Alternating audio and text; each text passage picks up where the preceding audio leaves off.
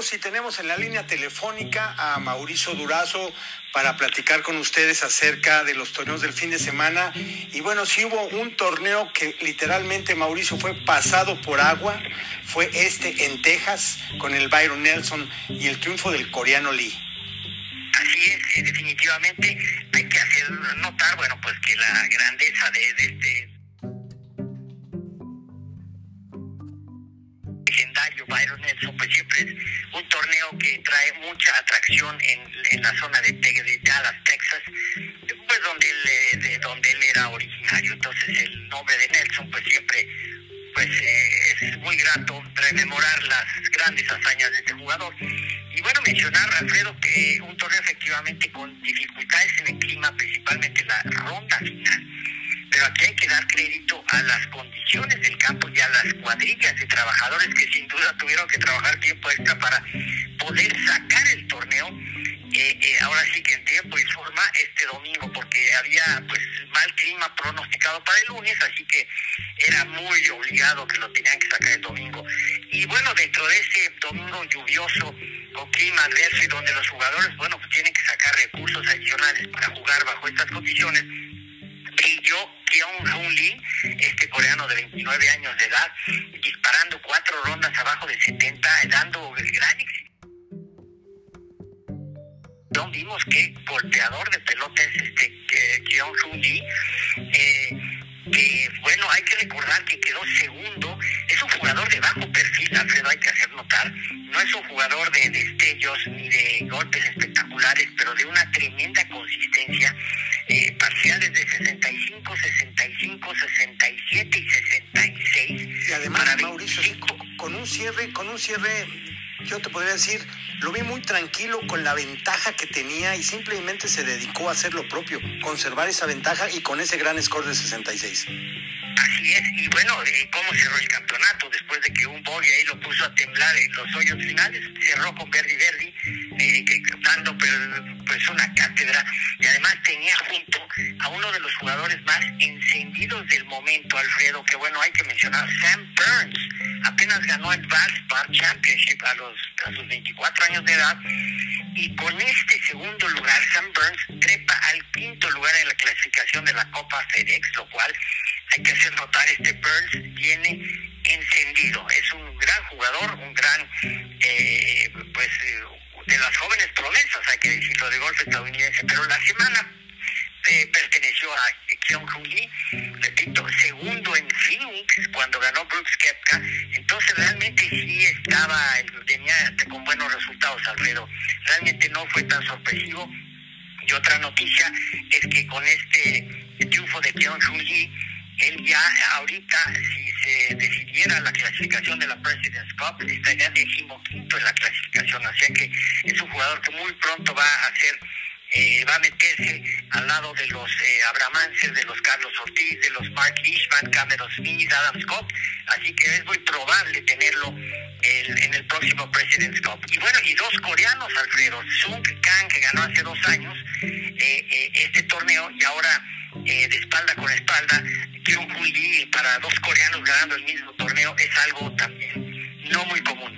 Y aquí tuvo una actuación pues moderada Carlos Ortiz empata- empatando la posición número 21 con 273 golpes.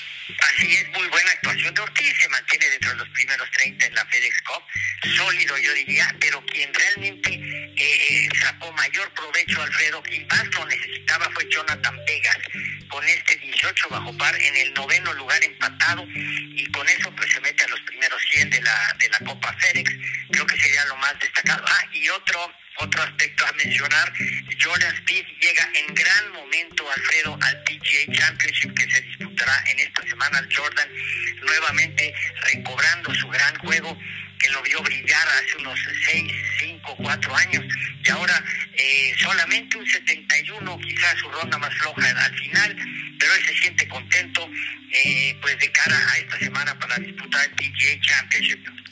Bueno, ¿y qué, ¿y qué te parece allá en Georgia la victoria de Pride en la gira de los veteranos del Champions Tour con el Mitsubishi Electric Classic, Mauricio? Exactamente, fíjate que eh, vamos a sacar un paralelismo, un común denominador de los tres ganadores, es que los tres lograron su primer título. Tanto Hoo Lee en el PGA Tour, Grayson Sagan en Knoxville en el Corn Ferry Tour y ahora Dickie Pride en su undécima participación en este circuito. Otro jugador, Alfredo, hay que hacer notar, Dickie Pride de muy bajo perfil en su carrera ganó en 1994 en el PGA Tour su único título en el St. Jude Classic en Memphis. Luego ganó en 2015, fíjate, tardó muchos años en ganar en el Corn Ferry Tour. Eh, ya cuando contaba con más de cerca de 45 años de edad. Y luego ganó en Portland y ahora gana su primer título en el Champions Tour. Hay 18 jugadores, Alfredo, en la historia que han ganado títulos en PGA Tour con Ferry Tour y Champions Tour. Y bueno, Dickie Pride es el número 18 que logra esta hazaña, pero lo hizo además venciendo a jugadores mucho más experimentados como Paul Goydos, como Kirk Triplett, como Brett Quigley, eh, Billy Andrade, Jerry Kelly. Es decir, no es fácil salir en el grupo final y disparar la tarjeta más baja del día. Eso da una idea de lo eh, pues asentado que estuvo Dickie Pride, motivado que realmente pues en esta mejor gol cerrando con dos rondas de 67, dicen mucho,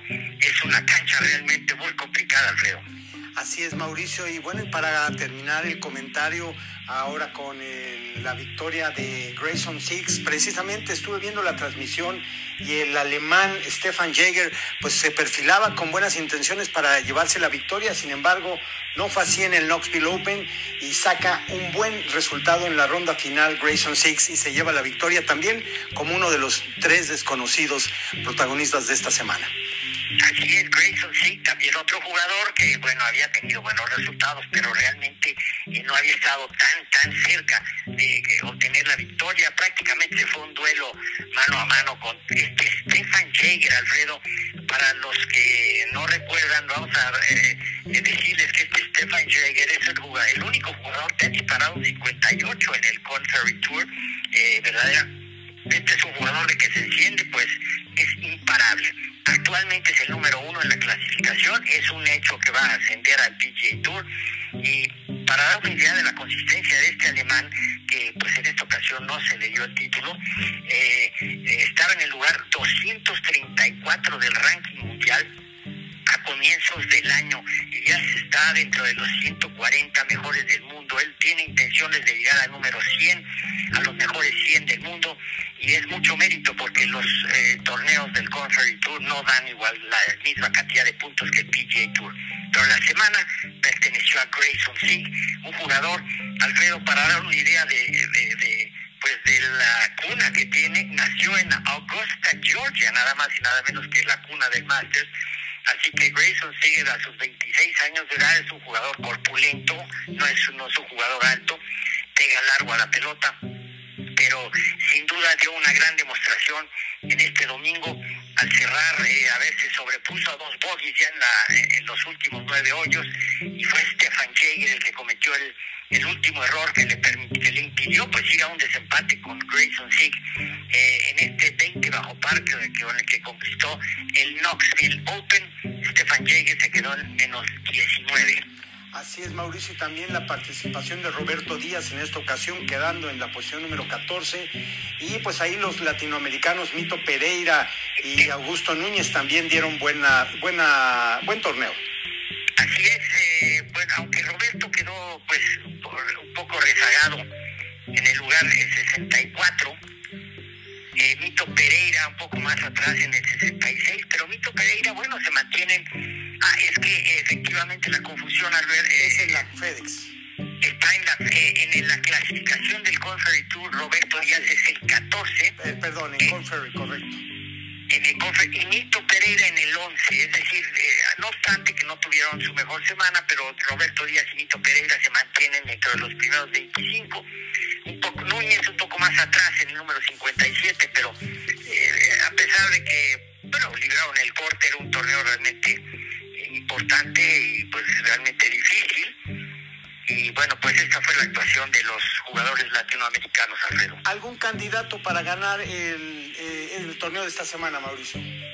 bueno, tenemos un plato de los cuatro platillos principales del año. Bueno, además el quinto sería la Copa Ryder, pero el PGA Championship, recordemos que el año pasado se celebró hacia finales del año por los efectos de pandemia eh, y Colin Morikawa fue un jugador extraordinario, sorprendiendo a muchos este jugador californiano de menos de 25 años de edad, que ahora defenderá su título.